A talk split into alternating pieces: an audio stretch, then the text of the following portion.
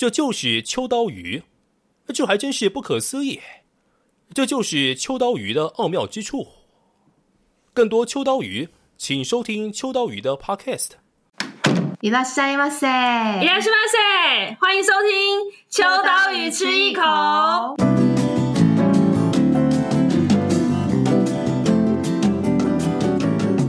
Hello，大家好，我是伊娃。今天呢，我们邀请到的来宾是一个声音 当中 自己还想要先配一下，对，声音当中的一个前辈。但是，与其讲前辈，我觉得我认识他，我很早之前就很关注他。然后我今天还特地再回头去看一下，我喜欢上他跟、啊、怎么突然告白？我关注上他的作品的时候的那一支已经是九年前了，时间过得非常的快。最近呢，他又用一个呃不一样的节目跟我们就是再次。回到大家的目光面前，让我们来欢迎，这真是不可思议的配音猛禽，我自己这么说他的 配音员，让我们欢迎星期天。Hello，大家好，我是星期天。那很冗长的前面的开场，我先自首。我当初最喜欢你的那个配音是九年前，你这样应该就知道是哪一个了吧？知道，就是那个房地产的那个。对，房地产。我跟你讲，那个真的很棒，因为我就是每隔一段时间，真的不夸张，我每隔一段时间就是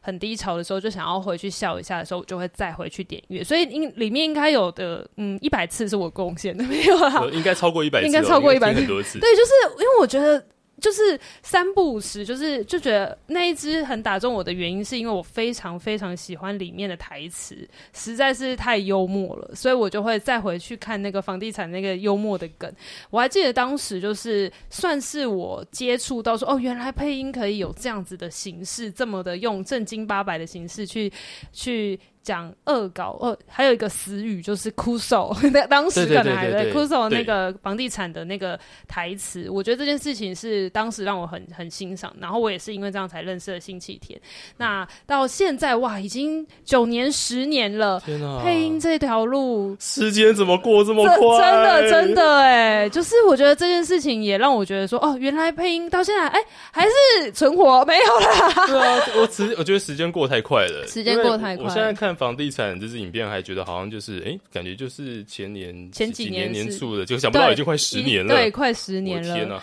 今天听到这么活泼的呃星期天，也跟他来聊一聊关于配音员这件事情。那首先先问一下，最近就是肖美琴又重新回到大家面前的这个热度，你觉得这个应该就是网络上又有再中到这一波？你觉得是一个算是你有预料到的，还是没预料到的？我有预料到，因为这不是第一次做。嗯、对对对对对，对，这个系列已经很长。这个系列呃有出来一小段时间，差不多有三到四年，就是动物新天频道。对对对。那这个系列简单来说，我们给还没有看过的听众解释一下，就是它是一个动物框架的节目。嗯、呃，它是一个用震惊的旁白，可是讲乱七八糟的东西的内容。所以你在看的时候，如果你把你把文文本抽掉，你就会觉得它是很认真的动物节目，但其实它的里面的东西都在呛人，对，或者是都是在嘲讽，或者是都是在讲一些有趣的时事梗。嗯，那从去年开始，我就有做一些政治人物的名字在里面，就偷偷塞，大家看一看就奇怪，怎么都在讲政坛大佬。然后后来开始就发现，哎、欸，这样做其实还蛮有趣的，嗯、就就可以讲一些时事梗，所以就有开始在。文本上面加这些东西，嗯，因为其实这个新新天频道这个荧幕，如果大家看到的话，完全就是跟星球频道是一模一样的，就是真的是把声音盖掉，会以为在看很正经八百的那个动物介绍。对，而且你问对问题，我跟你讲，你一开头就丢这个东西，里面一定是做好做好准备，要不就是真的很会写脚本。先先来这个，你知道为什么吗？因为动物新天频道要回顾到动物新天频道这个东西为什么会写出来，他当初是因为去日本。才做的哦，真的是这个我还真没想到哎。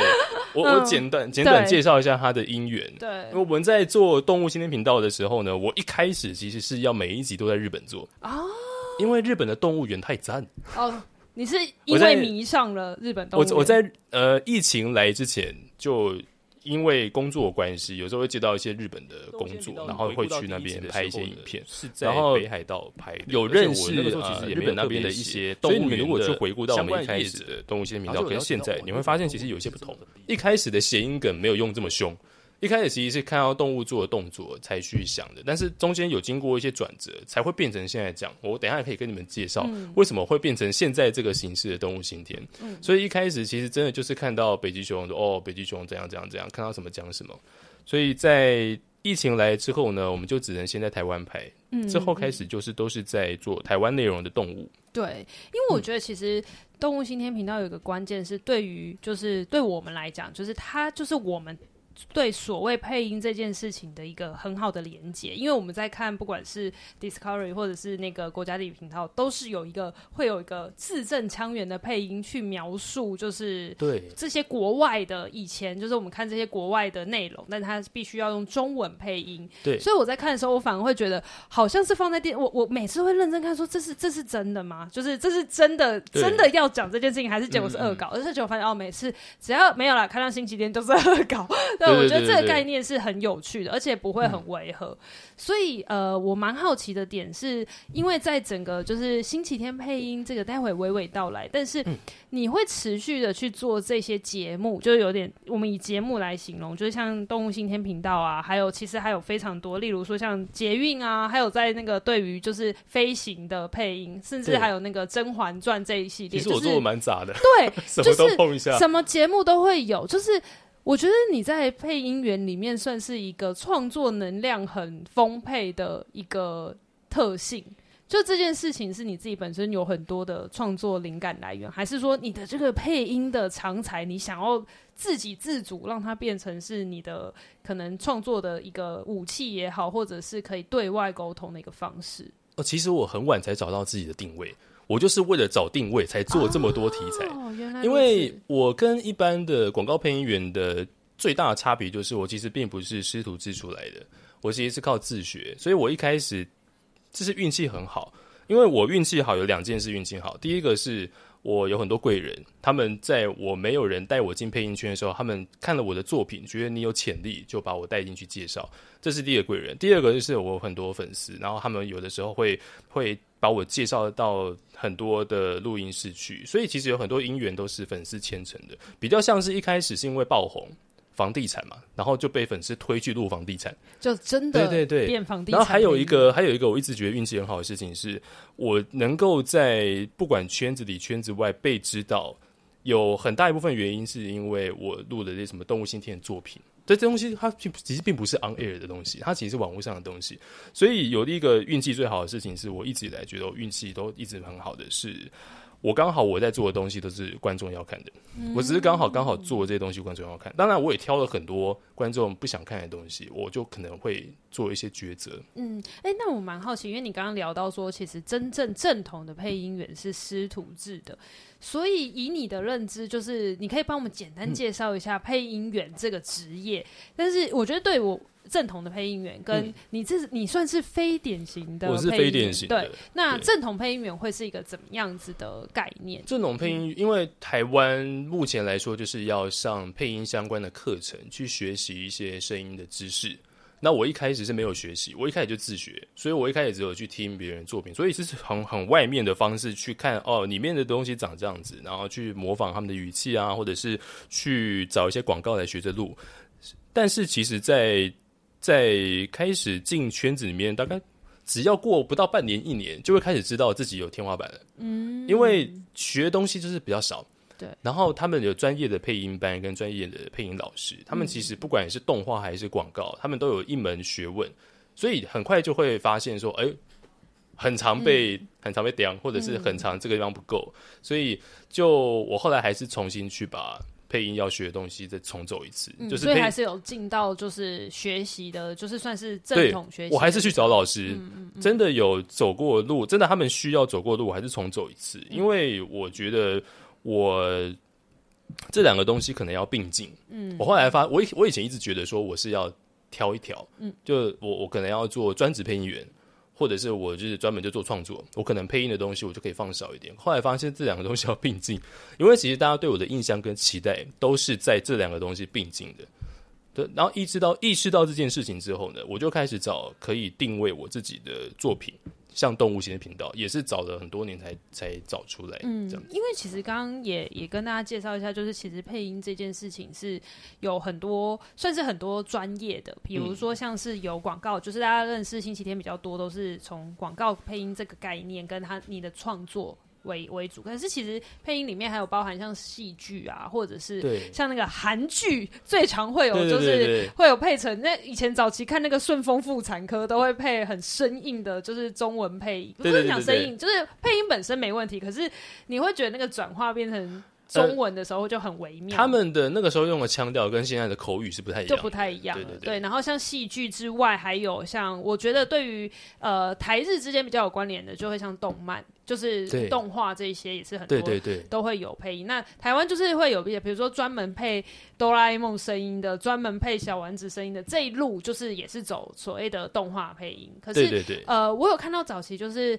呃一些星期天的访谈会提到说，其实你比较专注的是广告。配音这一块，你这件事情对你来讲还是有这样子一个分类吗？还是说，其实、嗯、其实这件事情是还蛮开放？对你现在来讲，我一直开放看待，但是我因为我要在用在创作上的时间太多了。其实一直以来都出现的情况，应该是我要去录广告，但是我想要一直录很多广告，然后让大家认识我。哦、但是呢，其实我大部分的时间还是。必须要留给创作，对对对对，所以我还是变成说，可能现在应该是大概呃两成到三成是真的录广告，就大家可能真的不会从网络或从我频道或从干嘛谁分享的，嗯，就是大家可以从传统媒体听到我的声音，嗯，但是剩下的七成应该就是动物新天或者是这些网络的媒体，对对，因为我觉得对于我们这个世代，可能都是从网络认识你的。那你在一部分的收入来源，一定都还是这个传统的广告配音的，嗯嗯。的的这一件事情。那我就蛮好奇，传统广告配音，我我是我现在就老实说，我看电视的时间实在太少了。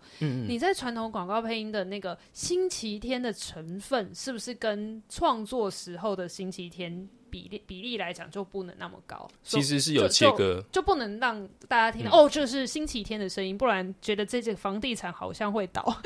应该说应该是有切割，但是有的时候又被要求要哦。对，有的时候其实是因为，其实是因为他们想要这个 flow，所以我就会录。然后有的时候他们不想要有这个 flow。我就不会录。我举个例子，我今年有录生态纪录片的旁白，可是是认真的。哦、其实我有在录，嗯，但是大家不知道，嗯、因为我都很低调。对对，因为我低调是因为我我就是以我自己这个作品为主，因为我并不是专门录生态纪录片的。嗯、对对对对，所以我我如果真的录了，开始有比较多的作品，我会开始慢慢跟大家推广，说，哎、嗯欸，我其实有在录这个哦。但是我在录的时候呢，我就有遇到不同的导演，有的导演想要，哎、欸，你可不可以录那个啊？这还真是不可思议。对，就是这个，这个好。他们 他们会站在粉丝的立场说，你可以加一些东西进去，因为这个东西有连接。然后有的呢，他就会就会考量到一些呃比较震惊的知识的东西，他会做切割。我也觉得这样很好，因为其实动物星天它就是不能够站在很中庸的位置，它一定要他一定要落入光谱的两边。对对，他要么就很震惊，要么就很不震惊，不然这样其实会有一些小朋友家长看了他们会误会。对对对，对我动物星天坐在初期的时候，我就是没有抓准这个。这个量表，我做的很中间，所以你看了真的不知道是真的动物频道还是他在乱讲。对，然后呢，我的东西就被某个不知道没有没有看完我影片的出版社直接引述吗？直接引述，但是它是儿童教材。Oh my god！就会有风险，就它就是一个很大的风险。所以我后来就比较踩的踩的稳一点。我如果很认真的介绍，嗯、我就会把这个桥段变成是真的动物知识。但是如果真的是乱搞的话，我。第一句话出来，大家就会知道我在乱搞。就是前面就那个时事梗或者是恶搞的部分，就要先让大家一开头就有有意识到这件事情。对，所以回到你刚刚的问题，我有的时候我的客户会要求我去做我的频道上会有的内梗哦，但有的时候呢，通常就会要我去分隔的远点。嗯嗯，对对对。其实很多在敲的时候，他们可能会希望我做的表现。不要太像星期天哦，因为星期天的声音有的部分其实一听就知道星期天，辨识度很高，对，辨识度很高，嗯、所以它需要做区隔。嗯，对对对。那这边就聊到一个关键，就是刚刚提到辨识度这件事，就是你从什么时候开始知道自己配音的这件事情是可以变成一个从天赋可能变成一个工作？那又怎么发现说这个声音是属于星期天的声音？嗯，我从大学一年级、二年级的时候开始，那这是个尴尬的时间，嗯，因为我大学念也不是传播科技，你是念，我是念视觉传达设计，应该说本来是设计师，欸我，我就是做平面设计，嗯，但是我平面设计做的不好，所以我配音就学得很好，所以这个东西就不会很怕很重要，也要落入其中一边。我如果平面设计做得好，我现在应该就专做平面设计。那我大学的时候其实是用自学的时间来做这些东西的。星期天这个名字呢，我有讲过大概一百种版本的原因，对，我通常都会说，因为我大学的时候我六日都才有空，所以我在星期天练习配音。对，但是其实这个也是原因之一，但主要就是因为，嗯，我在大学的时候做很多自学的时间，其实真的是比较压缩在周末时间，因为大学的课业设计系的课业比较重，所以其实我在我大学的时候开始，应该是大一的时候开始对自己的声音产生兴趣。嗯。那那个时候开始一直录自己的声音，主要是别的同学跟我讲说：“哎、欸，你的声音要不要去做广播？嗯、你的广、哦、做广播应该很好听吧？”就大家的呃逻辑就会是：你要先声音好听，然后再做口条，口条好了，你就可以做广播的主持人相关的工作，声音相关的声音工作。然后我那个时候也是想说：“好啊，那我就做做看，我听听看。”因为我本来也就听蛮多广播的，我后来就想说。嗯，不错不错，就广播听一听，最后都在听广告。我发现我更喜欢广告，所以后来就才会变成想要做广告配音。嗯。但这个中间的过程也拉了很长一个很长一个时间，因为其实并没有像大家想的说，哎，我就是每天埋头练习配音，没有，它就是一个兴趣。嗯，所以它也从来没有成为我想要作为一个收入的来源。在我大学的时候，我大学的时候真的就是把它当兴趣，就像是打球啊，或者是干嘛的料理，这这是一个兴趣，它是一直慢慢培养起来。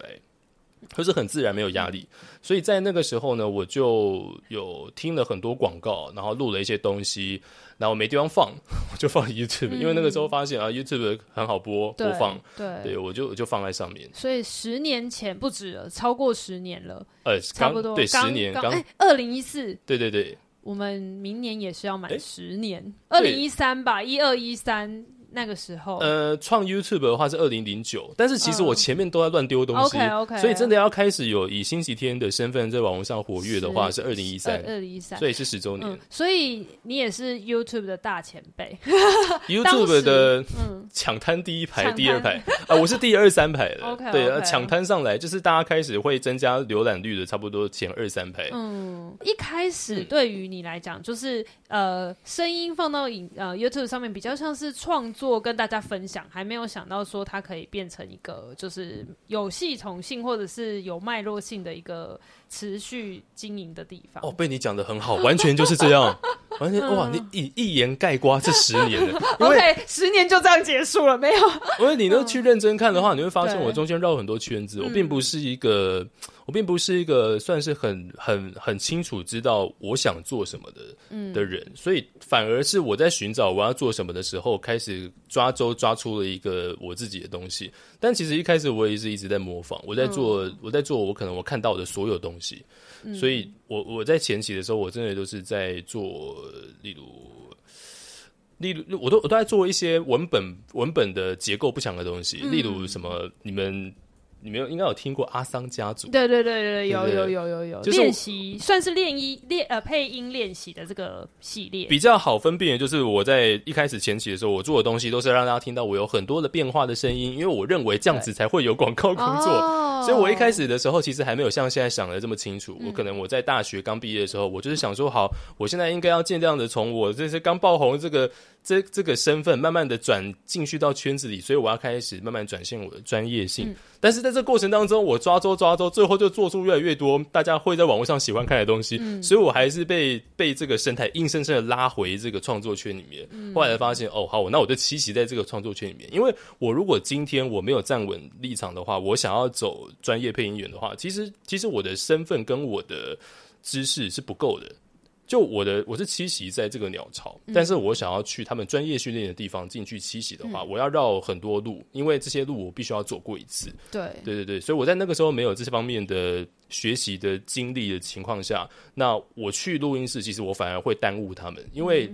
这是我很之前，所以很多东西在录制的过程当中，我可能不一定能够达到客户的要求。嗯，就声音好听，并不是一个进录音室配音员的的重要的一个条件，它只是一个基础。就是好听就是基础。那你要达到客户的要求，有的时候你就是达不到，那是因为学习不够。嗯、那我那个时候很多情况是，我去录音室，我可能达不到客户的要求，嗯、就声音好听，可是他不是他要的。嗯，到后来就会出现这种情况，所以我才回去把配音员录重新重走一次，因为我觉得要兼顾这个专业配音员跟呃创作者的身份，他还是需要一些学习跟培养。哎、欸，所以你再去重走了一次正统专业配音员的这个学习之路的时候。走完了之后，你还是觉得哦，还在走，还在走，啊、还在走，还是正在 哎进行式进行式。可是你会觉得，其实创作者的身份对你来讲是更自在的，更有发挥空间的吗？我发现我在重新走这条路的时候，嗯、我路上遇到的每一个老师或者同学，配音的同学。嗯他们全部都看过我的东西，就是其实他们是，我发现是可以教学相长，对，因为我在创作里面学到的东西，可以在可以帮助我的同学或者是我的老师在配音的里面，他等于是有另外一个层面的视野，可以互相涵盖。然后我需要的是配音的知识，就是比较技巧面的，对，对对对对。但是如果是如果是文本这个东西，我就比较强，我就可以告诉他们说，哎，这可以怎么样写？对，因为我觉得。刚好，虽然这个没有在访谈上，但是我觉得这个是一个最近很热门的话题，就是就跟就是辩论赛一样，就是辩论，你知道我要讲什么？就辩论，它也有专业的，就是正正统辩论圈的人。可是当你变成需要有节目效果的时候，它又要另外一种形式。但我觉得对于配音来讲，台湾也是有就是专正统配音的这条路，就是师班师师徒制科班出身的。可是。从文本这个角度去切入的话，其实创作者跟他可能会有透过 YouTube 或者是各种平台都可以，哎，Instagram 或者是呃，你也有在那个直播上面，就是呃，我不会念那个直播的，呃，Switch 还是什么？哎，Twitch，Twitch，对，对不起，我没有在打电动，所以，但是我的意思说，就是这些平台都是呃，反而是正统的，就是配音科班出身的人比较。难去接触到的，所以反而你的身份有点游走在这两个之间的感。我自己觉得，从外部观察，因为如果你要做专业配音员的话，你应该没有心力去搞这些东西，是是是，因为这些东西太耗心力了。对，所以如果你真的要是做专业配音，然后你要又同时做这么多东西来 promote 自己在社群里面做活跃的话，嗯、你真的要有四十八个小时，对，真的要太花时间，嗯、因为创作这件事情真的会压榨到大部分的时间跟心力。嗯对，然后这里就蛮好奇到，呃，所谓的文本这件事情，跟就是创创作者身份这个事情，是你的文本到底是灵感来源都是从哪里来？我其实我自己就也是在台词，我是一个我不是配音专业，可是我从我是一个、嗯、呃听众或者是。九年前就听过的粉丝来讲的话，我觉得你的台词在时事梗跟谐音梗这件事情抓的非常拿捏的很到位。那时事当然就是现在流行的，或者是像刚刚讲到政治啊，或者是比如说前阵子的三道猴子啊什么之类，嗯、就是你的时事的那个敏锐度是高的。跟谐音梗，我真的是不知道这个谐音梗到底是哪里来的，像那个。肖宝官、肖机会，就是光是一个那个猫头鹰的肖就可以有这么多个就是梗的来源。就是你在写文本，我很好奇，如果跟编辑，因为我们就是做杂志出身的嘛，跟编辑有关的应该是写文字这件事情的这个文本基础。这个就跟配音练习的基础完全是两回事了。其实在，在然后你又讲到一个哇，太会问问题了，你又问到一个重点，我真心是很想知道。就是哇，听到这个 podcast 的人就会知道动物先天的真相。其实动物先天的真相，它就是用一个用一个动物节目的旁白跟皮盖住的一个。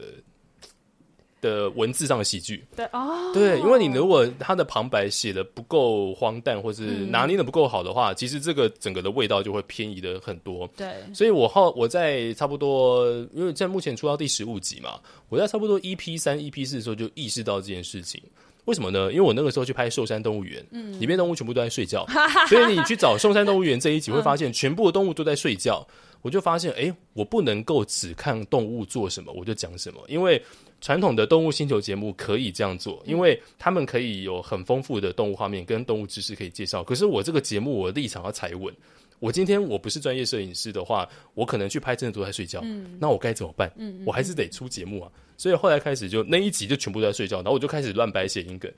才变成现在的。这个状态，不然之前是为了要拍各种动物的有趣画面，所以就很努力找画面。后来其实发现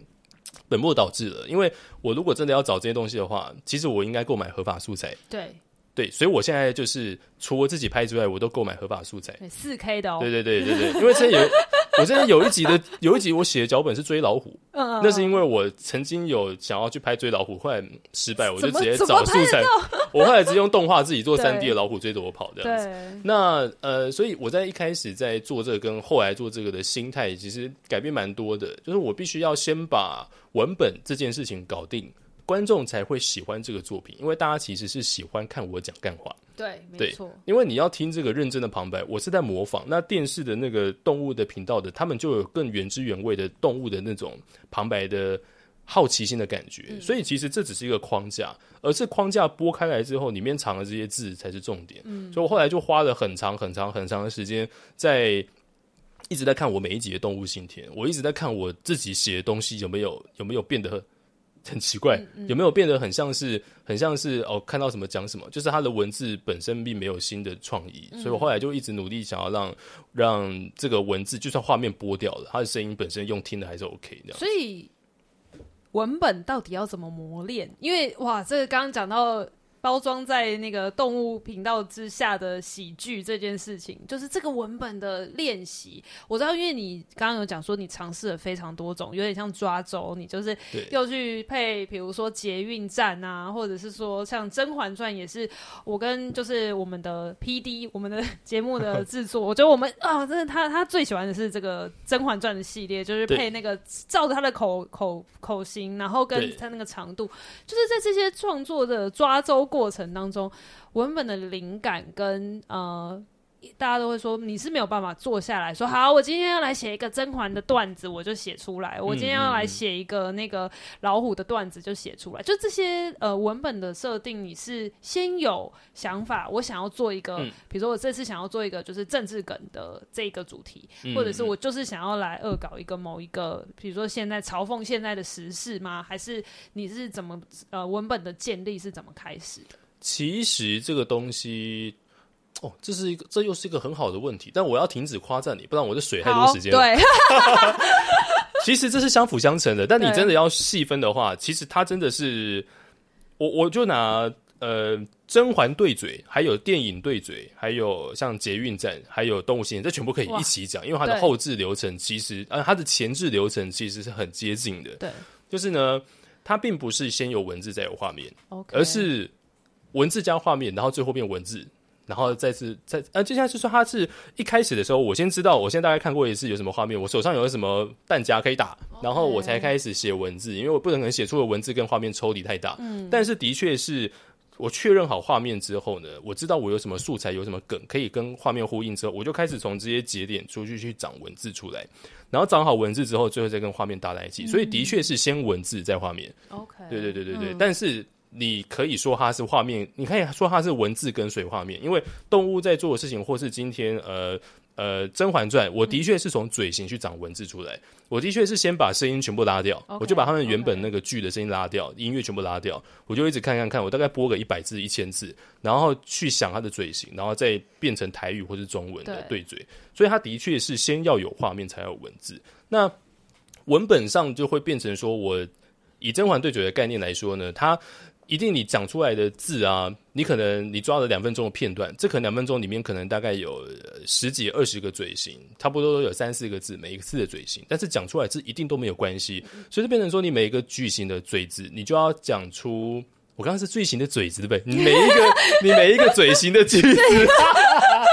你每一个嘴型的句子，你必须要想出十个以上的口型的同样的句子，然后从十个里面有点像是在玩数独或者排列组合，找出最大的关联性，它就会串成一个故事，它会串成一个合理化的东西。所以大家看起来好像，诶，皇上跟甄嬛讲的东西好有道理，好像他们本来就讲这句话，其实不是，其实本来就有想到更多更屌的嘴型，可是牵不成这整体的合理性，所以我必须要找到合理性最高的嘴型。嗯，对对对，像是那个皇上嘴巴动一动，然后出来脸很很自豪就。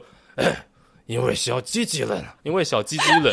小鸡鸡冷这个台词其实也可以换成其他字，可是在这边就是小鸡鸡冷才合理。好赞哦！我觉得太好笑了。所以，嗯、所以这些东西的呃，他到头过来，他其实都是的确是先写文本，但在在文本上花的时间占九成，OK，剩下的一成就是画面构筑。但是如果画面是我自己拍的话，那画面拍摄时间占九成，对对对，那画面更难拍，对对。所以其实我觉得这个概念就是来自于你花了很多时间在把那个文本变成一个真正的故事。我觉得这个应该会是，嗯、当然你刚刚要讲说排列组合 A 加 B 还是 A 加 C 还是 A 加 D，最后会变成一个好听的故事，或者有重的故事。其实我有强迫症，真的哈、哦。我跟大家分享，我可能第一次跟大家分享这件事情。对、嗯，其实文本上我是有强迫症的，就是因为你我自己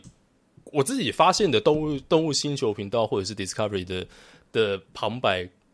有点是我偏个人刻板印象，所以大家听到其实我很刻板的印象。Oh. 其实真的动物频道也不会像我这样子。嗯，我后来去认识了动物频道的相关的小编啊什么，我跟他聊过之后说，哎、欸，其实没有，但是他们其实的确有那一份对动物的好奇心在里面。但是呢，他在说话的时候，我自己。后来变成是我自己刻板，所以我模仿出来的东西是一些尾音或者是一些一些特意的上扬，所以这就会造成说我有一些字的字尾要有点像是在写诗一样，它也要有特地的押韵，它才可以把这个气音吐出来。嗯，所以你就会看动物新天频道，他就很喜欢说这还不可思议，他不会说不可思议，他会说不可思议。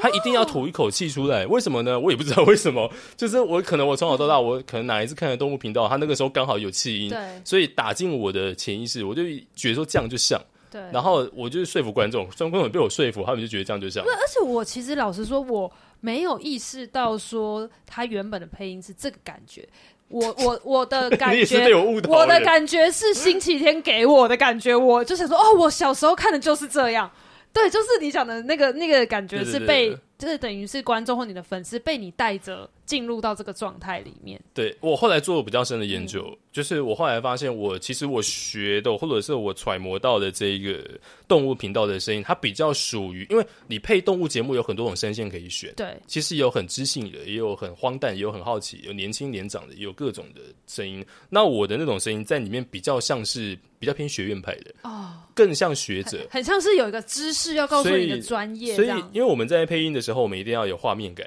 我们就算我们手上是空的，我们一定要想象自己在干嘛嘛，才配得像嘛。所以我在配动物新闻频道的时候，我都想象我自己是教授，然后我是一个我是一个学院派的教授，然后我看任何新鲜事，我都觉得好新奇哦。就算大家已经知道了，对，所以我讲的话才会听起来很像是在讲干话，因为大家早就知道了。一方面把观众当白痴，一方面就是在在吐槽、在嘲讽这样子。嗯，哎，所以你在配音之前，你都会帮自己做一个角色设定吗？会。所以动物新天你。的角色是这样会比较轻松，会是教授。那请问一下，甄嬛的角色，你的角色是导演吗？还是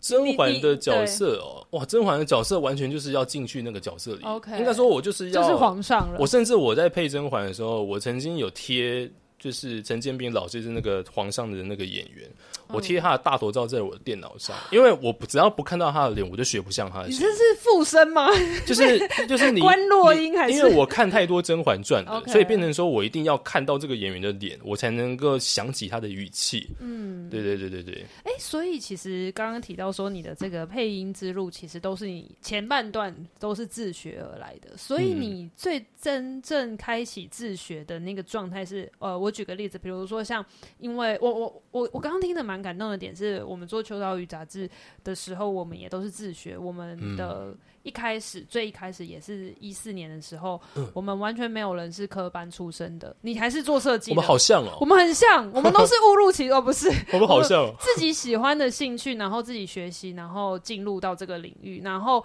我们也是非科班嘛，嗯，我就是翻阅了很多日本杂志，所以我很喜欢。嗯嗯嗯，然后，所以我就照着日本杂志自己画落版单，然后自己想象说要怎么去做。一个呃，一本杂志的编排，我们会有哪些章节或什么的，好厉害哦，然后自己摸索来。然后我们到现在跟你不同的点是，我们都还没有进入到科班体系，我们也没有去上什么相关的课程。可是我觉得这种自己摸索而来，最后产出的东西，我觉得会跟正统的体系出来会有一个很不一样的。嗯状态，它的味道完全不一样。没错，嗯、那当然，我们像现在，我们还是努力的想要去跟就是更大的呃杂志出版去做交流。我觉得那个是交流跟沟通，嗯、就完全跟你一样，就是你现在进入到可能就是是呃就是呃学习呃配音的正堂正正统管道里面。可是反而你在里面激起的火花是你的同学跟老师想，哎，请问一下怎么经营自我的平台这样子？就我觉得这这提到一个很好的点，我觉得这些专业之间呢，我们不能够再像。呃，以前就是传统媒体时代，很多东西用线性的方式看待，线性就是把它全部拉成一条线，嗯，啊，这个线的那个轴就从零到一百，那你的专业度在哪？我们来分高低。其实有些东西我们是三 D 的，我们多了一条轴，这条轴就是，其实我我们在很多东西，我们在各自的领域里面，其实都有各自的弹夹，没错。我有的弹夹，你的弹你打不出来，那你有弹夹，我打不出来，但是。我们以专业度来说，还是会有所区分。只是说呢，现在就像是配音员，你你你一个素人，你去录了一支广告，那你就是配音员了。其实配音员定义并没有这么严格。对。但是呢，大家会比较常看到的配音员，是因为大家太传统媒体，或者是以前呃以前的手机不流行的时候，我们在传统媒体上，我们能够看到的。配音员会给我们一点比较刻板的印象，嗯、但是其实现在是比较自由、比较可以自由创作，所以是人人都可以有自媒体的时代。所以这个中间的这个分水岭会一直被被模糊掉，但是它又被清晰的画起来。为什么要画起来？就是因为其实它还是需要有一个专业的的次第去提升你的的知识。但是其实如果你要以创作来说的话，其实它是被模糊掉，会对大家都好。对、嗯，所以当初是哪一个关键点让你开启这件事情？比如说像我们，可是我喜欢日杂，所以我被日杂开启。那配音的一开头，你小时候是或者是大学的时候，你有看到什么样子的？嗯、你的第一个尝试是哪一个？呃，声音的配音广告，或者是说哪一件事情让你觉得好，我就要去尝试？就是房地产，就是房地产，所以你一开始才会这么热衷于房地产。对对对，我一开始就想专做车子跟房子。哦。想要有车有房，有车有房，还没之前就想说先配广告的这个，对啊，先录这个，因为哦，录房子很帅，录车子也很帅，嗯。但是我其实，在一开始的时候呢，我大学的时候我大舌头啊，真的吗？对对对对对，完全没有感受到。我是我是靠自学修正回来的。然后因为我没有去上所谓的正音班，所以我真的有一些发音，我还真的是大学毕业之后还没还是没有修好。我到现在还是我的那个啊。诺尼诺尼牛奶，哦，我会啊，我会，我也会啊。你会吗？你会吗？我进录音室的，我进录音室的时候，他会跟我讲说是。是克宁奶粉，不是克宁奶粉，就是它我会念成你我他的宁，嗯、但是那个东西一般人我们对话哪会那样子念？但是进录音室就是要这样，因为你其实有的时候你在一些什么店内待之类的，对，他并不是专门听你声音，所以你隔着一段声音放出来还会听错所以变成说你要咬得很清晰，那你进去之后，你那个传达商品的沟通力道才会强，对对，因为我觉得正统的它的需求其实是很不一样的，它的这个字正腔圆的程度，它可能影响到的会是产品本身的呃接受度，或者是它有更多资讯，其实是光是一个品牌名称，它可能背后都有别的意涵。比较比较多的广告配音的目的都是传达，所以它必须要、嗯、首先你的声音必须要先传达出这个商品的价值，还有这个商品的讯息。所以讯息跟价值传达够之后呢，你才开始建立风格，然后你的风格会让大家感受到也是商品的价值跟。讯息 对，所以这个东西都还是跟咬字息息相关，所以才会造成我一开始自学的时候，我其实咬字很差，我有大舌头，我一直很努力去修正它。我就去买国语日报杂志，因为要有注音符号，我分得出这个字有什么有什么。到底是有卷舌没卷舌？有卷舌没卷舌这样子，然后一个一个练出来，对，蛮挫折的。其实真的，因为对啊，嗯，可是我觉得呃，你的状态在一个就星期天一个很棒的一个状态是刚好。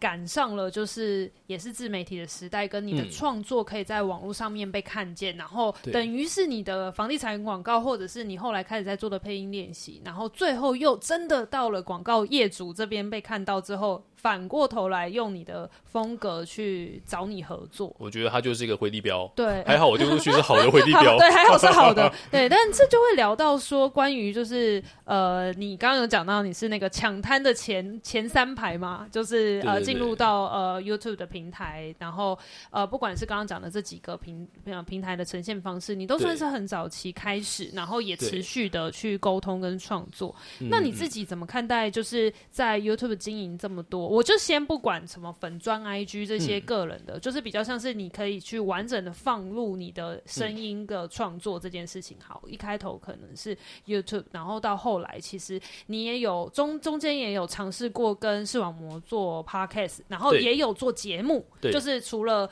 哦，以前的星期天可是不露脸的呢，现在给我大露特露，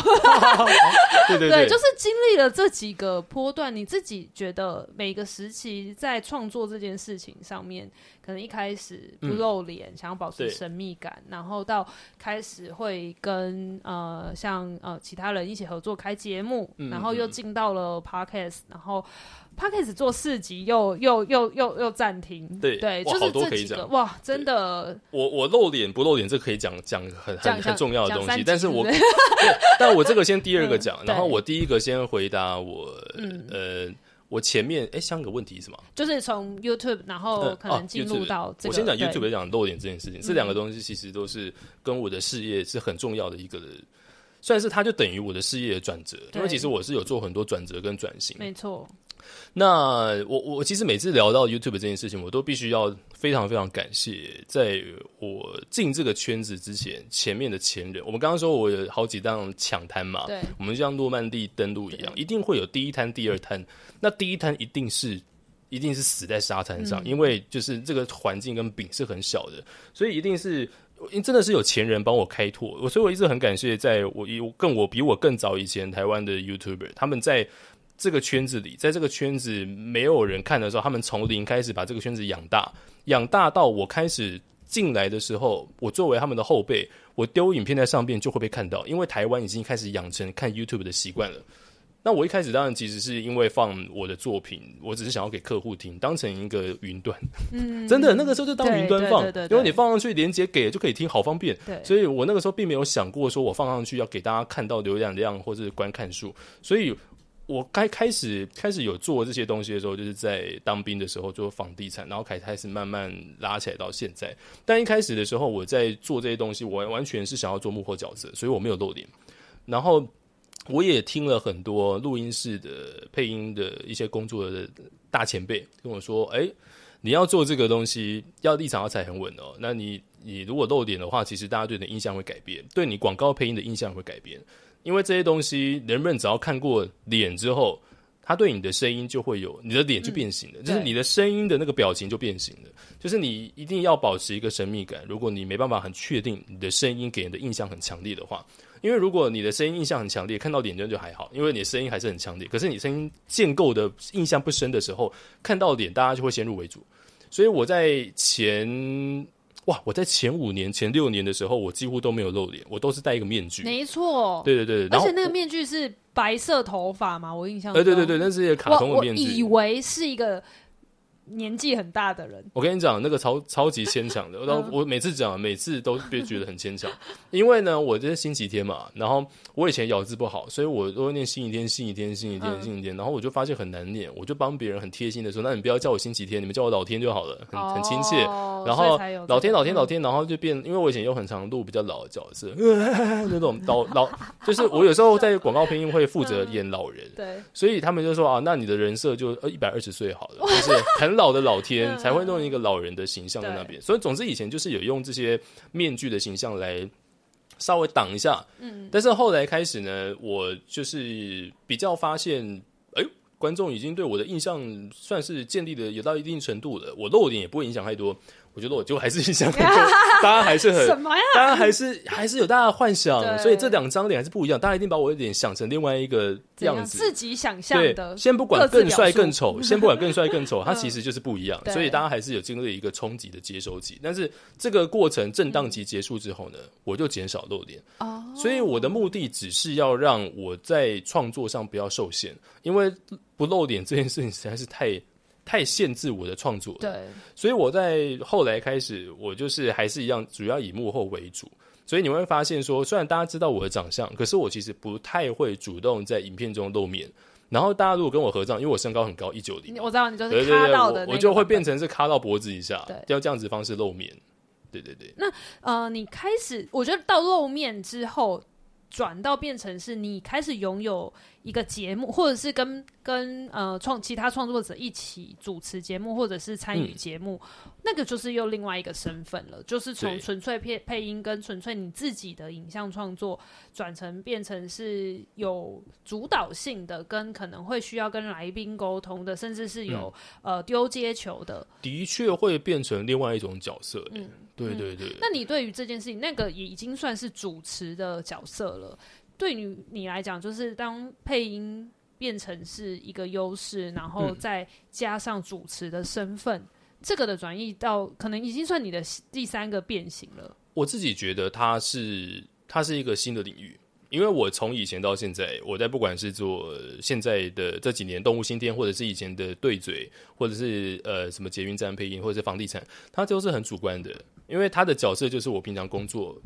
广告配音的角色就是旁白，嗯嗯嗯，就是我，我是我第一人称告诉你这些事情。可是，在你进入到双口，像是 Podcast，或者是你继续呃主持这方面的工作的时候，其实你负责的并不是拉主 key，你负责的是让团队的协调性很好，你负责的是让让那个对话可以继续，不要被中断，不要有空秒。这样子，所以那就变成是另外一个学问、欸嗯、那因为我自己一个人讲话，我当然可以把我的时间全部塞满。对。可是我如何去不要打断对方，但是对方也不要打断我，但我们又有默契。嗯。我后来就发现这些东西是需要默契。那这个默契呢，有一部分是可以自己养成的，有一部分是看你跟对方的频率，这真的是很重要。嗯。所以我在。在这方面，我就发现哇，原来我做一个被动的人这么烂、啊，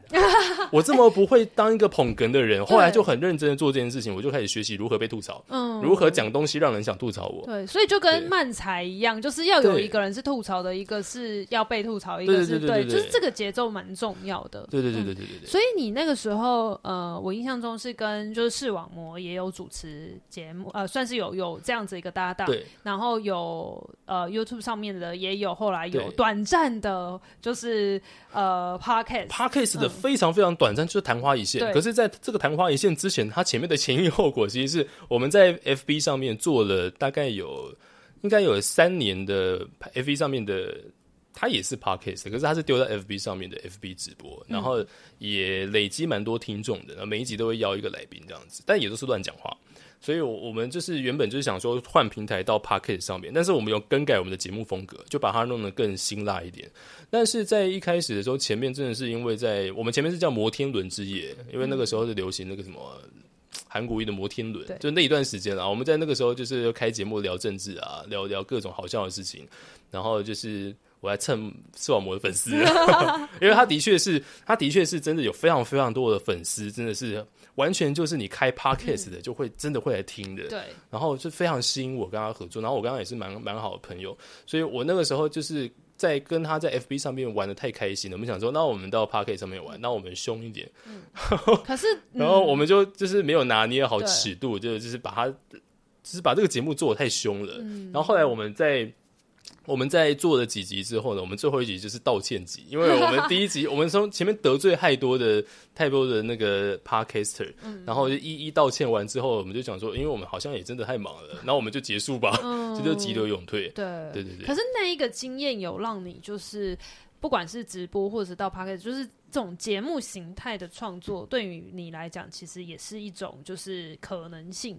就也不排斥未来有这样子一个发展，还是说其实试完一圈之后发现，哎、欸，其实像是有文本的这种呃配影像的这个创作，还是你最想发挥的地方？嗯，其实我在。我我在实况圈里面也待了差不多三四年，然后有一段时间我蛮常开直播的。然后我之前有在玩一个东西叫 RP，就是 GTA RP。那这个东西反而就很像 Podcast。啊。我后来就发现说，其实以形式上来说，你在录 Podcast 的是双口，但是其实，在很多线上的演戏或是有种线上舞台剧里面，我其实都有很多的很多的很多的概念是跟 Podcast 的很像，只是我真的。露出水面来做 podcast 的时候失败了。哦，可能 我觉得那个是风气跟那个时候的天时地利。但我跟视网膜录 podcast，我真的学到很多，嗯，因为那是真真正正的你在房间里跟另外一个人双口对嘴，就是两个人做协调的节目，对。嗯，然后呢，我接下来其实也想要往新的领域发展，所以我现在在筹划做做 V，嗯，做 VTuber，嗯，对对对，而且是大家会知道是我做，我。就是就是星期天的声音。其实我这样讲就是一定是的。哇，这是抢先公开吗？没有，因为我我 我如果做这件事情，然后我我是一个中之人，我现在一定不会这样讲，所以我的确是。对。那我现在是想要做一个新的新的形式的创作方式，因为想要让大家可以从另外一个角度去去去认识到我。因为我现在其实的确就是抽离到我自己的长相，然后用声音在跟大家相处嘛，不管是动物新天还是……那我只是想说，我换一个框架，因为动物新天。框架框住这个声音有一个样子嘛？那我其实还有很多声音是。是比较年轻化的，那我的声音我可以用比较二次元的形象来框住它，让它长出新的作品来。嗯，就是我想要往这方面去走。嗯，所以你会把声音玩到另一个境界，我觉得就是在试不同的路啊。嗯，对对对，嗯，我觉得你的那个抓周的范围很广哎，欸，对，抓的很广，装的很广。但是我觉得这个就是不断的去尝试，跟也就是回到刚刚讲说，我们刚好在这个时代是可以用这些资源。对，就是可能没有传统的呃，就是配音的这样子的一个师徒制的资源，可是有另外一种，就是我们去尝试的更更没框架的包袱。对对对，嗯、我我一直觉得很欣慰或是很开心的一件事情是，嗯、其实有真的有很多的人，他们本身是对配音这件事很有兴趣，嗯、可是呢，他们他们所能够得到的路线其实并没有很多，因为其实，在台湾的你要做配音这件事情的话，是已经真的有很多人在做了。对，就是男配音员、女配音员都。都有好几百位，只是我们一般来说，我们会搜寻到传统媒体会听到的，可能重复性比较高。但其实真的在做的是很多。那大家想要入行，就会就会有一很大的一个很大的断崖。嗯，就是你没有没有资源可以进这个圈子里，你有资源可以学知识，可是你没办法进圈子里，因为这个圈子里它其实有一道有一道屏障的。那你要进这个屏障的话，你一来就是要有运气，二来就是要运气，三来就是要、欸、真的就是运气。对，我为什么说是运气呢？就是就是你必须要必须要让你的作品被看见这件事，有的时候并不是实力决定的。OK，你的声音好听，跟你的技术好，跟你的技巧好，有的时候并不一定，有的时候真的就是必须要靠机缘。那你当然可以自己创造机缘，但是大部分的情况下，真的就是把自己准备好，然后尽量去接触，创造你的机会。嗯，所以我一开始在在录的东西，我也是录一堆有的没的东西，我真的录很多很不堪入耳的东西去各个录音室。在我大学的时候，我真的觉得真的是把全台湾录音室得罪光了，真的就是乱录一些有的没的东西，然后我自己觉得很好听，因为我并没有一个客观的印象。那我后来开始还在学习到说，哎，录音这件事情，我要给很多人听。他们听完之后给我回馈，然后我就修正成我的客观印象，因为我对自己太主观了，嗯、所以就会有点主观意识高涨。在一开始的时候就有大头症，就觉得哇，我的声音好听，哇，好好听哦，天哪，耳朵要流汤了，就是太太太过没有在群体里面学习了，嗯、所以这个就是自学配音的最大的风险跟陷阱。嗯、可是你只要绕过它，你就可以很好的自学。的确是，的确是，现在要学习配音真的有很多管道，但是。如果你要自学的话，我真的是给一个建议，就是你至少要找到一个学习的对象跟学习的老师，可以避免让你在学的过程当中陷入对自己的迷失。迷失，因为你一开始要先建立自信的时候，你很可能听的作品不够多，或是给你建议的人，或者是身边的人都捧你不给你好的建议的时候，你就很容易在里面绕圈子。嗯，所以其实学习配音，我还是推荐大家去上配音班，嗯嗯、去学真正的配音技术。当然，我是我是因为我自己的因缘际会关系，我才变成说我一定要先做创作，才变成这样子。嗯，但是其实我真的要重新推荐的话，还是推荐大家就是你都可以并行，因为现在已经是这个线被踩得越来越模糊的地方了。因为就是专业配音员他们也会想要来做创作，我们可以互相交流，我们可以给他们他们要的东西跟资源。嗯，那。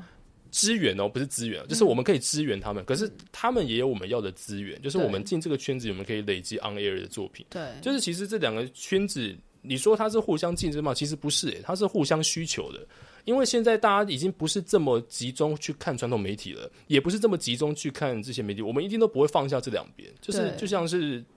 电子书跟我们这些纸本杂志都不会没落，其实它是互相需求的，嗯、它只会互相壮大彼此的群体。没错，所以你当你把它看成是一块的时候呢，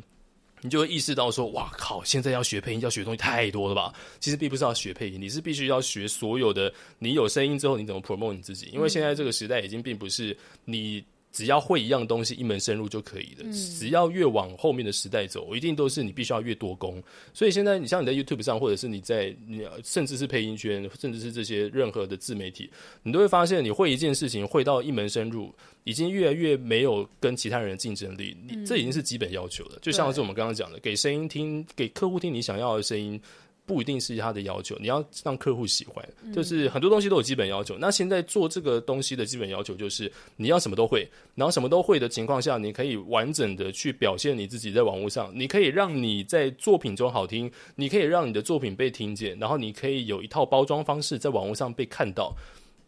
这个比较重要，因为现在比较像是大家都逛百货公司，你每个人都包装的超漂亮的，那你很厉害，但是你没有包装，那经过人就不会看你。对，所以它是一个越来越竞争的的社会跟整个圈子，它竞争的点并不是实力竞争，而是你必须要会各种的方式去介绍跟曝光自己，而且是好的曝光，不是让让自己就是看起来更不好的曝光。嗯，这个比较重要。嗯，对。啊，其实我觉得，因为这次我们跟星期天的缘分就是啊，来自于就是一个很重要的合作。对对对，我突然突然变日本人了。对，因为其实我觉得这次真的很幸运，是刚刚其实星期天讲一整个，我我其实蛮感动，因为我觉得听的虽然他讲的是配音，但好像其实跟我们在做的事情是也有一点像的。然后我觉得我们现在也遇到一个状况是，媒体这件事情，不管不管是不是纸媒啦，就是像社社群上的呃操作啊，还有很多就是自媒体啊，大家。都在讲一个所谓的，就是很分众啊，很破，很很很是呃碎片形式的呃资讯来源等等的，然后就觉得好像世界末日，然后又有 AI 啊这些很多的这种各种的资讯焦虑。那我觉得我们秉持的也是一个，我觉得呃。讲所谓的纸本跟媒体，就呃跟跟网络，其实它是相辅相成，它不会是互相要抗衡，好像是啊，就某一方一定要死或什么的。我觉得没有那么不应该是这么严重，反而是它可以互相的。那我觉得这件事情也会反馈到我们所关注跟我们正在做的事情。那我我觉得星期天给我的感受也是这样，非常的强烈。那这一次我觉得非常幸运的事情是我们现在来当甲方了，没有啦，开玩笑，开玩笑，就是我们这次其实。我当时我们就是想要提这个案的时候呢，呃，我们就要需要个配音，我们要拍了一个就是宣传募资的影片，那我们需要个配音，然后我们就想了很久，我就说我想要许愿，希望可以找我心中的那个配音大神是星期天，然后我想说，那我那时候还在想说啊，怎么可能啊，一定不行，结果没想到竟然接受了我们的邀请，我那时候真的超开心的，对，所以我们呃就来聊一聊，我们这次其实有一个合作是呃我们在泽泽的募资平台上有一个超新台线的。呃，一个募资案，那它其实背景来源是我们的，呃，有在收听秋刀鱼吃一口的好朋友们都知道，就是我们有一个呃长期合作的日本的呃算是生活艺人，然后他自己也是一个编辑，他的身份非常的多元，你很难去界定。然后他现在正在台湾呃为片路行脚当中。那这一次的呃这个募资影片，我们就是重金邀请了星期天来帮我们配音。那这件事情蛮好奇，当时我们就是呃有这个委托案的时。时候我们是战战兢兢，就想说天哪，这个搞不清楚在干嘛的日本人会不会让星期天觉得说这是什么案子？对，当时收到的时候是什么感受？我头上有四五个问号，在看的时候，哎、欸，这什么东西？我还我还花时间阅读了一下，说哦，好好了解了，好酷哦。对，然后我就带着好酷的心情进去录了。嗯、就是在录制的过程当中，在设定角色的时候呢。我有一个声音是以前的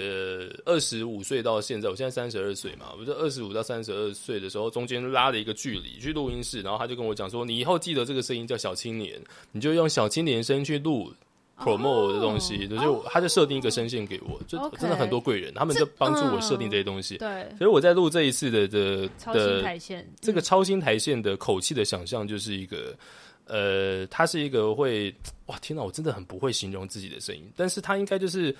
我都会形容它是亮的或是暗的。哦。对，它如果是暗的话，就会比较黄上就很暗，对对对，对对，或者是或者是很低沉的声音就暗，嗯，对对，它是比较亮的，就是它的亮的意思是你可能隔你离那个喇叭或者手机一段距离还是可以听得到的声音，它可能比较尖锐一点，对，就会让你听得到有精神是抖擞的，对，要比较亮一点点，因为我认为呃，超新台线的。这次的这个募资计划，它的内容其实是要有精神的。对，对，它如果是一个就是知性，那是它它如果是一个太知性的声音的话，它可能会跟这个行脚本身的性质搭不上。对，所以我后来有想了两三个语气，都是比较亮的，比较有精神的，但是也没有到吼着麦克风这种的。哎、嗯，欸、我哇，我听了我蛮惊讶的，因为我其实当初想我们团队在想要找星期天的时候。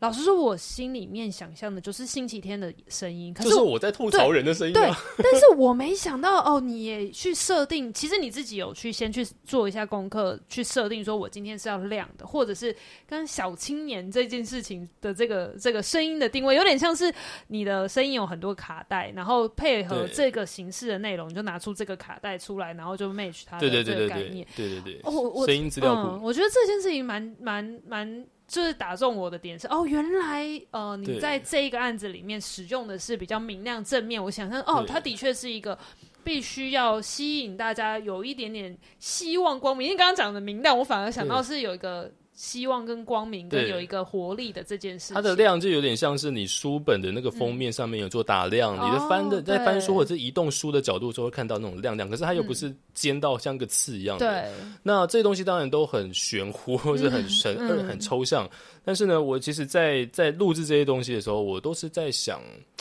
我都是在想说，我我我的声音其实有点像打棒球，嗯，就是我们在录这些东西的时候，我并不是录自己爽、自己开心的。嗯、那既然今天是有甲方乙方，我们是有客户需求的话，我就把它想成打棒球，然后我去预测对方的球路，那就是看你们的影片。哦、所以你们的影片就是你们的球路嘛，对。那你们的球路走这个路线的话，我一定要用相相对应的球棒的角度去打它，它才会变成一个就是好的安打。嗯、对对对，大概是这样子。所以就算我用很好听的声音去诠释它，可能也不一定是这个作品它适合的。你就会听到说，哎呦，旁白声音好好听，好性感。嗯、可是它跟作品是分离开来的。哦、这个比较是我后来去学习，我就说为什么一定要学配音？就是因为你自学是不太会知道这件事情的，因为你自学永远都是看到对的作品，永远都是看到全垒打。对，那你不会知道说，其实有一些画面跟声音它是兜不起来的。对，你只会发现声音很好听，然后你会想要去学习。所以这个就是去学习配音。你会学到的老师给你很多的东西之一，就是真的就是要对画面跟文本本身要有一些概念跟嗅觉，然后你会知道你用哪一个东西练去。你你要准备不同的弹夹给客户使用，大概是这样。嗯，因为其实这个呃，这次超新台线的这个影片，其实前面拍的有点好笑，就是这是一个出没在呃哪里的台湾音呐，就是那个台词里面还有加了这个小台语。然后呢，因为我们这次影片里面那个呃田中他是日本人，所以他的日文口音很重，日日文口呃日文的中文口音，可是他的中文又是不是那种呃很。很字正腔圆的那种学了中文的日本人，有一些学了中文的日本人讲话会比较有一点。北京腔或者是什么的，嗯、但是因为他他跟你一样，他也是自学，他是看《康熙来了》自学中文，超屌的。对，然后看《康熙来了》跟《时尚玩家》，你真要说他其实真的讲的蛮好的。他他他的那个，他会说哦是哦是哦，他就很很爱用。因为《康熙来了》因为口条就是这样，非常口语化。对，他就是学了这种中文，台湾台湾的呃综艺节目的中文。对，然后里面前面开头就有他在讲说，哦、呃，他会讲不同语言，比如说。呃，原住民语他自己就会讲的几个不同的语言，就是，对，我觉得很有趣。然后。刚刚听你讲说，你看到这个影片去做的配音，是你去呃用明亮的口吻去去去呈现之外，你又不能去抢过这个影片里面本身还有一个声音是这个日本人的台湾腔这件事情。对，对，我觉得这个的配合很棒，很刚好。就是旁白这件事情，我一直都很警惕一件事情，就是我在做旁白的过程当中，如果这个影片有一个主角，那我绝对不能让这主角的光芒是被我盖住的。因为这样子的情况下，就会一来很自私，因为大家的确会觉得我的旁白很好听，嗯、但是大家主角就消失了。这我我我是不是讲实话讲开的？但是自私这个字很尖锐，可是其实真的是很自私。因为你当然想要 promote 的话，你就 promote 你的声音了，但是不能这样子。嗯、我们就是我一直很警惕这件事。这个是之前去录音的时候，也是录音室前辈跟我讲的很多知识之一。他说，其实真的并不是永远要做最突出的人。当你今天并不是做一个旁白的时候。你只要在一个作品里，你的声音是不是只有你的人声的时候，例如主角有声音，甚至他只是例如电影预告两个人有一点点声音，你的你你也要顾虑到你的分量感跟他的分量感的差别。就是我们一开始都变变变变变变变，我们疯狂在麦克风前面表现，但是其实有的时候这并不是客户要的，对，客户会觉得他的作品跟他想要 promote 的东西被你的光芒压下去的，所以有的时候就变成说你必须要去衬托他，你是带着大家慢慢引导他出来，然后让大家感受到说、嗯、哦，好好的几笔几笔几笔这样子。对呃，但是我觉得中间的一个转折点是这支影片里面，就是拍到田中在各地就是走微片路嘛，然后就是还有就是一定要守他自己的规则，嗯、然后里面就有呃星期天就有念到那个规则是就是比如说呃全程要徒步，不能搭任何的车，然后也是只能去人家家住，就是不能自己背帐篷什么的，然后里面就有一句就是听起来就很疯。我可以听你原汁原味再再回忆一次。其实那个听起来就很疯，现场录了不少次，真的。对对对对对，就是我觉得哇，我听到那一句，因为。我们那天刚好就是编辑部有事，我们是呃其他伙伴去现场，所以我们听到的时候其实是已经完成的版本。对。然后我听到那个听起来就很疯的时候，我就啊，星期天就是我觉得，可是那个不会觉得像刚刚讲到的，完全不会去盖过主角，可是又带有一点点你的特色在里面。这个哇，天哪！我们现在是在扣题耶。我们回到我们刚刚讲的东西，就是我们在回录音室的时候，有的录音室就会要求我说：“你这边要有星期天，你这边要有你平常讲话的感觉。”我说：“什么感觉？你现在就假装你没在录音。”就好，我说哦好，然后就一条过，对，就会说啊录，然后就过这样子。嗯、其实那个时候就是要有一点点，要有一点点那种感觉，因为我其实我自己的声音比较比较比较生活化，比较像是跟人聊天那种感觉，嗯、不太像是广告的声音。有的时候啦，嗯，就是有点像在听广播的声音，所以他有时候会录音师就要求我说，哎，你这边你回去一点点，你线上的感觉，嗯、就是你自己在做的自媒体的感觉，对对对。我那个时候就就稍微加了一点那种声音进去，就比较让大家感受到。有星期天的味啊，啊就是那味，就是那个味。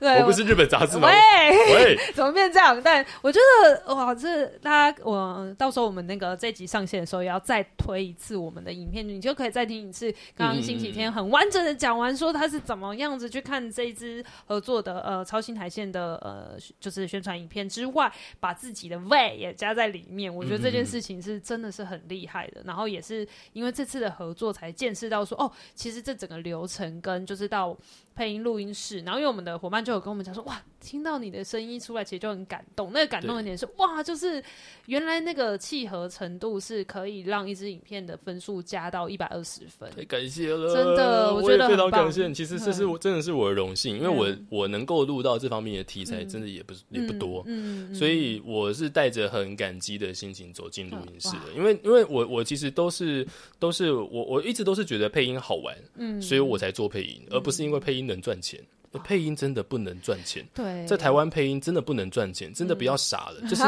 因为前面还一直说要有很多人想要加入配音。对对对，我跟你讲，你加入配音，你要对配音有热情，因为你要赚钱有太多方式了。对，但是你真的是要对这个东西有热情，你想要做作品，你可以加入这个圈子，但是它过程当中附加的其他的东西才会是。才会是让你可以赚钱的，没错。所以如果你纯想要赚钱，你没有想要就是经营配音作品的那个那份心的话，你会很辛苦。你当然可以赚钱，可是你会过得很辛苦，因为这个过程当中，他经历的一些过，他他他，就是你在这个过程当中，你经历的的苦难跟你的的挫折，可能会比你收入赚取到的收入还要多。对，但是它一定会是甜美的。嗯，只要你是有兴趣，嗯，所以。就是你有兴趣进来做，其实就很推荐。嗯，对对对。啊，现在是不是要招很多新人进来的？我觉得这个现在就是你是前辈了，哎，不是，我跟你讲，我二十年以内都算新生代，真的。所以我一直都说我是新生代配音员。哦，二十年内，那我也要说，我也不想让人家以为我装年轻，所以我会说我是新生代配音员。可是我进来十年的哦，对对对，自己自己去判断，各自自己判断。因为我我自己是一直觉得说，我我我在做配音这件事情。我本来我做的配音就不是传统媒体的配音，所以你要说配音员有很多种形式的配音员。以传统媒体来说，我真的是菜鸟，因为我录的并不是真的很多，我并没有天天跑录音室嘛。可是以自媒体来说，我的确是有建立一定规模的作品。对，那配音这件东西，它现在已经不限于传统媒体，也不限于自媒体。那它中间这个界限是大家自己去拿捏的。那我一直都觉得它很像是。Master Card 那个图案，就两个圆交叠，我们一直都以为那个交叠的中间那一条那个像鱼的那个秋刀鱼哦，就是中间那个地方看起来很小，其实并没有，它其实是可以很大的。对，那你一直站在那个地方的话，你就是要了解到说，了解到说，你其实，在不同领域当中，现在的时代就是这样子。嗯，我们其实所有时代都是很多的圆叠在一起，我们都要在站好中间那个位置。然后你真的想要往哪个领域前进的时候，你就要很了解，你就会离开中间那个重叠的位置。你是不是呃？心灵鸡汤这一块也很上手啊？有吗？有吗？有吗？感觉虽然不是走那种纯纯心灵鸡汤，但是我觉得在这个可能也因为就是做自媒体跟就是你不是走那个、嗯、呃正统的呃配音出身，所以更多试错就是尝试错误的机会，让你累积了很多。就是这过程当中，可能一般不同路线当中都、嗯、都会走不出来的一个同样的这样子一个道路，就是就是星期天走出来的路。对，对，没错。嗯，那其实因为刚刚讲到，就是不光是刚刚有非常多的，就是在星期天的频道上面有可以看得到的各种，像是动物新天频道啊、捷运的啊，或者是这种就比较就是甄嬛的这种，像是影片的配音的这种恶搞形式。嗯，除了有这些节目之外，呃，刚刚有提到说，呃，之后会有一个新的身份，就是 V 的这个身份之外，没错。还蛮好奇，你对于就是配音的呃最终目标有没有一个想象是要走到哪里？比如说要成为台湾最会配音的男人，没有，就是有没有一个最终目标？还是我一开始的时候很有嫉妒心。嗯、我一开始的时候这样讲，好像我现在没企图心。我现在也是很有企图心，可是我企图的方向不一样。OK OK，我一开始的企图心是在我刚讲的那个 Master Card 里面，我想要成为其中一个圆的中心。对，但我现在不是了，我现在想要成为那条鱼。我想要成为秋刀鱼，秋刀鱼。哇，好了好了，那个合作了，合作合约，好不好？来签签了，签签了没有？因为我很想要，因为这是定位问题。对，因为你没有摸索好自己的时候，你就会想说啊，那我要到一个圈子里栖息下来。可是其实我后来发现，我的身份比较适合两栖。OK，我比较适合两边都走，我一样要做我的创作，所以。起初，当初可能我十年前的目标就是我要成为专业配音员，我每个礼拜我都要天天跑录音室，然后我可以有很多的工作，大家可以从传统媒体看到我，因为那个时候我不有名嘛，所以大家就会，我希望大家电视可以看到我，可以让我出名，真的是很很很很很单纯的想法。然后你可能广播听到我，所以我想做广播电台的，我要电视可以看到我，所以我如果电视广告，我会很兴奋、很开心这样子。那后来就是八竿子打不着的地方，我从网络上出道了，嗯、然后大家就开始从网络上看到我，然后是能见度很高嘛，因为房地产这些东西，就是让很多人看到我都是比较多的观看，然后反而是我在录的真正也进广告圈的配音就很少，很少被看到，当然就听到说，哎、欸，那个人声音跟你好像是你吗？我说那就是我录的，我也有在录广告，花了很长一段时间去意识到说好。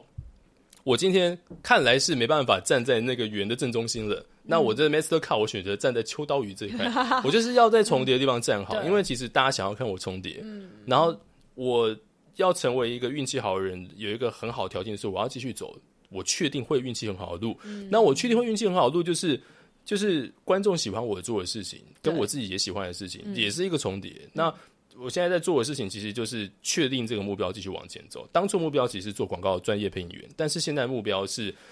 专门的做旁白。但是我就是我的广告配音就做旁白跟广告，但其他就接的尽量比较少一点点。嗯、然后我就专我尽量增加我的广告配音里面旁白，像是生态纪录片，我现在就是一直在做生态，有有这个我就一一定接，嗯、就是生态纪录旁白或者是各方面的节目旁白、纪录片旁白这些都有。嗯、然后。专业的旁白有了之后呢，我自己的频道上就看到这个旁白去做恶搞的东西，哦、让大家看到一个声音的两个面向。对，那在其他的东西就是做一些广告配音，那这个广告配音就是属于比较大众的，就就没有太多限制。但是我现在主要目标是我希望我可以尽量做越来越多的旁白的内容，然后是可以。在正经的影片跟不正经的影片，在 on air 的是传统媒体或者是在网络上都可以有各自的作品。我自己的作品我会自己，我是自己编导制作写脚本，嗯、然后我会想要去跟业界的专门做这个，例如纪录片的人合作，去做出认真的东西。所以大家会听到同一份就是讲干话的声音，他可以不讲干话，嗯、也可以讲干话。所以应该说，我比较想要从广告配音员呃两栖的身份去栖身到。旁白配音员这个身份，因为我认为我的年纪正在老化，我的声音也正在老化。我有观察到，我有观察到我的声，因为我有观察到我的声 线有个限制的声线开始在年长之后呢，我会觉得我接下来做这个会超适合，因为我可以预测到我的声音会长怎样。那接下来的十年比较想要做的就是这一个，然后我还是会留下我年轻的声音。在 VTuber 的世界，嗯、所以大家可以到这个地方去找我。哇，还蛮期待的哎，就是一个新的领域，可是又虽然说是讲新的领域，但是还是持续的以声音跟大家见面。我我其实虽然刚刚讲到说，呃，就是一开始不露脸，然后后来露脸了，后脸露脸之后又用一个一百九十公分那个卡到脸的方式 继续跟大家呈现。但是我觉得不管哪一个样子，就是声音这件事情可以跟大家沟通，我觉得都是作为配音员，我其实是觉得配音。音源这三个字很微妙，就是虽然是配音，现在都说配音师，对，就是我觉得外送师、配音师，我对，他们进录音室到现在，大家叫我老师，我还是会超不习惯的。是是我说我其实今天老师，我没有，我没有那么厉害，就是我我会学，可是我讲的可能讲的没有很好。我如果一开始边学的过程当中，我就想好怎么教别人，我可能就会可以当老师。嗯、但是他们都是很尊敬的，对所以我其实都觉得这个这个圈子。就是你进去录音的时候，你真的就是要对得起客户，因为他们都是把你老师老师的叫，嗯、就是你不可能上麦克风的时候讲出来不是他们要的，对，所以就会更加的勉励自己去学习配音。嗯，那我觉得就是这个属于星期天的身份，我觉得刚刚讲的非常好，就是游走在就是可能正经跟不正经，传统跟自媒体，我觉得有这样子的、嗯、呃一个形式。甚至接下来要做 VTuber，我觉得，呃，其实他又跨了一个就是现在的 YouTube 的平台，可是你跨到了就是所谓的二二虚二次元这个角色，我觉得。对，你又在属于前就是前几波的这个他就是浪潮里面，就是再去开发一些新的可能。我还是要老话一句，这样我会不会很那个？他 我是要老话一句，因为我现在想要做 V 嘛，但是其实要很感谢，因为现在台飞已经算是很蓬勃了。对，开始有前面的人，对，我，我一样要像刚出一样，我都是那一个上去摘取果实，我就站在大家的肩膀上面，所以这还是非常感谢。不管我要进任何领域，我都会很感谢我在我这个领域以前进来的人，嗯，就我不会把他们看成是竞争者。以前一开始会会觉得说，哎，我要打败他们，但是现在不会。我现在就觉得说，我其实没有他们，我没办法进来，因为他们先把这个饼养大了，然后开始有人在听这些东西了，就有点像是他们就是灯塔，他们把这个照的范围变大了，那我船开进来，我就有鱼可以捕嘛。那其实都是踩在前人的肩膀啊。我们其实真的没有什么事情是真的靠我们自己的力量做的，真的都是前面有人帮忙。我们如果没有前面人帮我们铺这些路。就是靠一个人根本不可能做这些东西，就是这些东西永远都是都是有人帮你做好，然后你是受到人家的帮忙，受到人家的前面帮你铺好的路，种好树，让你乘凉。嗯，所以这是跟没办法停止，必必须要必须要要要一直提醒自己不要去忘记这件事情，不然会很容易忘了初衷。我觉得我们的最后真的是收在一个很励志的地方。